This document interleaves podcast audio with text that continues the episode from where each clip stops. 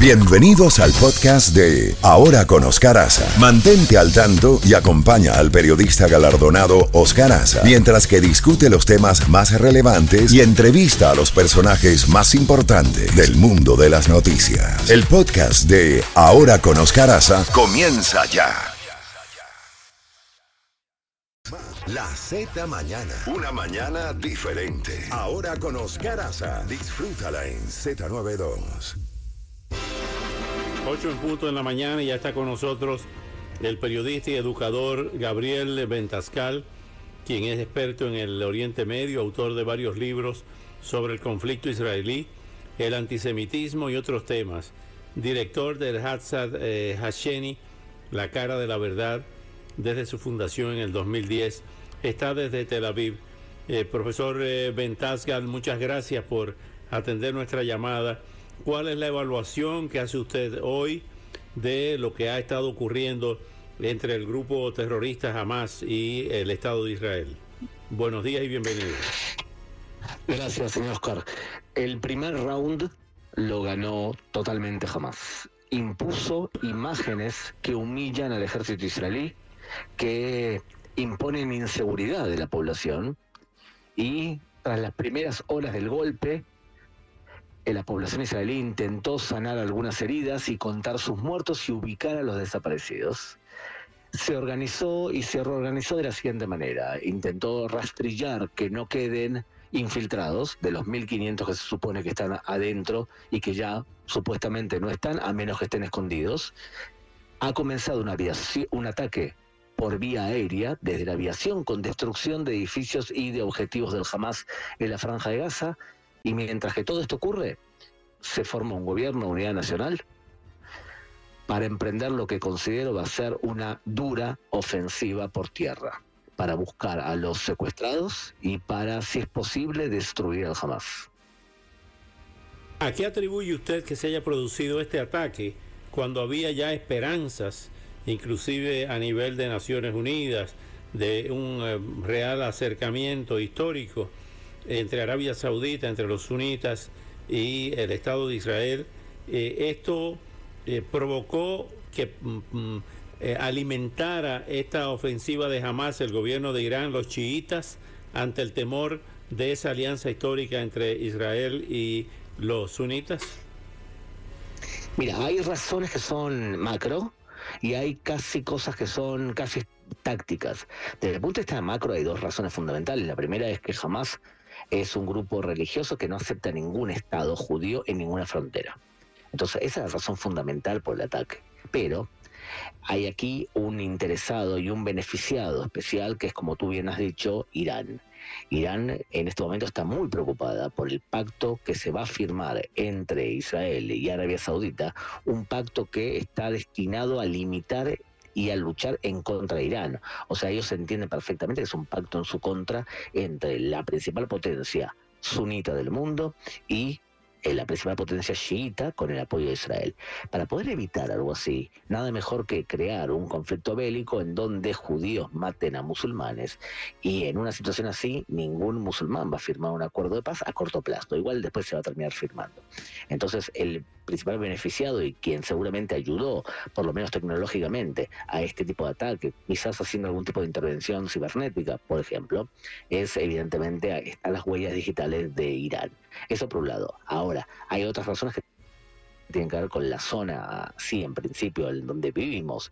Y es, por ejemplo, un exceso de confianza del Servicio de Inteligencia de Israel que pensaba y a veces piensa que el Hamas es tan débil en relación a un ejército tan entrenado como el de Israel que no sería lógico que ataque porque no estaría dispuesto a pagar las consecuencias. Bueno, hemos visto que Hamas está dispuesto a pagar las consecuencias incluso porque hizo un, un mega atentado planificado durante años. Ahora bien, sin tener una bola de cristal, ¿hacia dónde vamos? ¿Qué va a pasar ahora? Bueno, es bastante evidente. ¿eh? Eh, va a haber un ataque por tierra. Duro, muy duro, porque la población israelí también está muy enojada ahora. Entonces va a haber un ataque por tierra. Y la gran pregunta es si el ataque, además de ser contundente, va a ser inteligente. Porque debido a que el Hamas impuso eh, una humillación hacia Israel, el Estado de Israel tiene la obligación estratégica de imponer que no ha sido derrotado, sino que tiene la suficiente valentía y fuerza como para poder amedrentar nuevamente el Hamas. Y para hacerlo tienes que hacer algo que sea inteligente. Te voy a dar un ejemplo. Si tú de pronto apareces y todos los soldados aparecen por mar y se meten sin que se los vean venir y atrapan a la dirigencia del Hamas y la llevan a un estadio de fútbol dentro de Israel y las exponen a todos los musulmanes del mundo, bueno, el prestigio del Hamas va a quedar reducido a nada. Pero una, una acción así, cuando hay 130 rehenes en el medio, es muy difícil. Entonces, eh, la prueba de fuego ahora es si el Estado de Israel va a tener contundencia e inteligencia para poder amedrentar de vuelta al Hamas y por otro lado evitar que otros se metan en el conflicto, como por ejemplo Hezbollah en el norte. Esa era la próxima pregunta que le teníamos. ¿Qué posibilidades hay de eso precisamente, de que se expanda el conflicto y haya ataques, eh, eh, participación por parte de Hezbollah, que es otro grupo patrocinado por Irán, pero también en Siria, a las alturas de Golán? Eh, se, ha em, hablado de intercambio de disparos ahí. ¿Qué posibilidades hay de que este conflicto eh, se amplíe? Bueno, hay posibilidad que se amplíe en varias formas. La más evidente e inmediata es la posibilidad de Hezbollah que entre él, y de hecho Hezbollah ha coqueteado con esta posibilidad disparando morteros durante dos días y ayer incluso sonó las alarmas por lo visto por un error eh, en la frontera justamente norte de Israel. O sea que hay una posibilidad real. Y en este momento Anthony Blinken está en Israel y el mensaje ha sido bien claro. Estados Unidos viene de visita a Israel para decirle a Irán y a Hezbollah que si se meten en el conflicto, Estados Unidos va a estar a favor de Israel. Claramente, el discurso que ha hecho Blinken en Israel hace segundos es un discurso totalmente de apoyo a Israel. O sea que un escenario es ese. El segundo escenario, que es menor, eh, que, es menor posibilidades, es que también se meta Irán. Roba vieja. Irán no creo que Irán esté dispuesto a pagar el precio como Estado de algo así. Y el tercer escenario es que se metan los palestinos de Cisjordania. Y eso también es una posibilidad. Eh, ¿Cómo están las relaciones de esos eh, palestinos de Cisjordania, de Abu Mazen, de Mahmoud Abbas, con eh, Hamas y, otros grupos radicales así?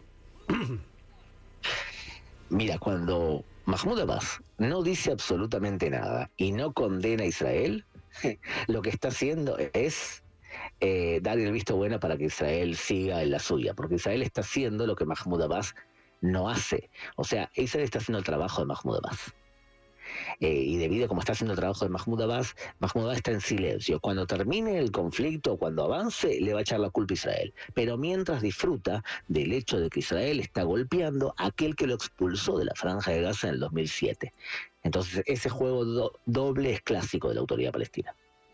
Finalmente, Gabriel, eh, ¿ven ustedes esta, esta guerra como una guerra larga? Yo considero que va a ser una batalla larga porque Israel debe imponer otra vez eso que te decía, una amedrentación. Y porque además, para poder liberar a tantos rehenes, tienes que ir casa por casa, intentar proteger a los civiles palestinos inocentes para que no mueren en la medida de lo posible, porque jamás también los va a utilizar como escudos humanos, y porque hay legitimidad del gobierno de Israel que no van a contentarse solamente con un golpe como hicieron en el pasado. Quieren que la dirigencia del Hamas muera. Y por eso, para poder hacer algo así, tienes que hacer mucho más contundente que una operación normal como la que tuvimos en el pasado. Gabriel Ventasgal, muchísimas gracias por estos valiosos minutos y estaremos en contacto hasta una próxima oportunidad. Un saludo, gracias a usted. Gracias.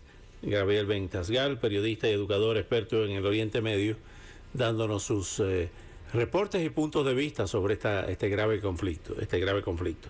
Son las 8 y 8 minutos.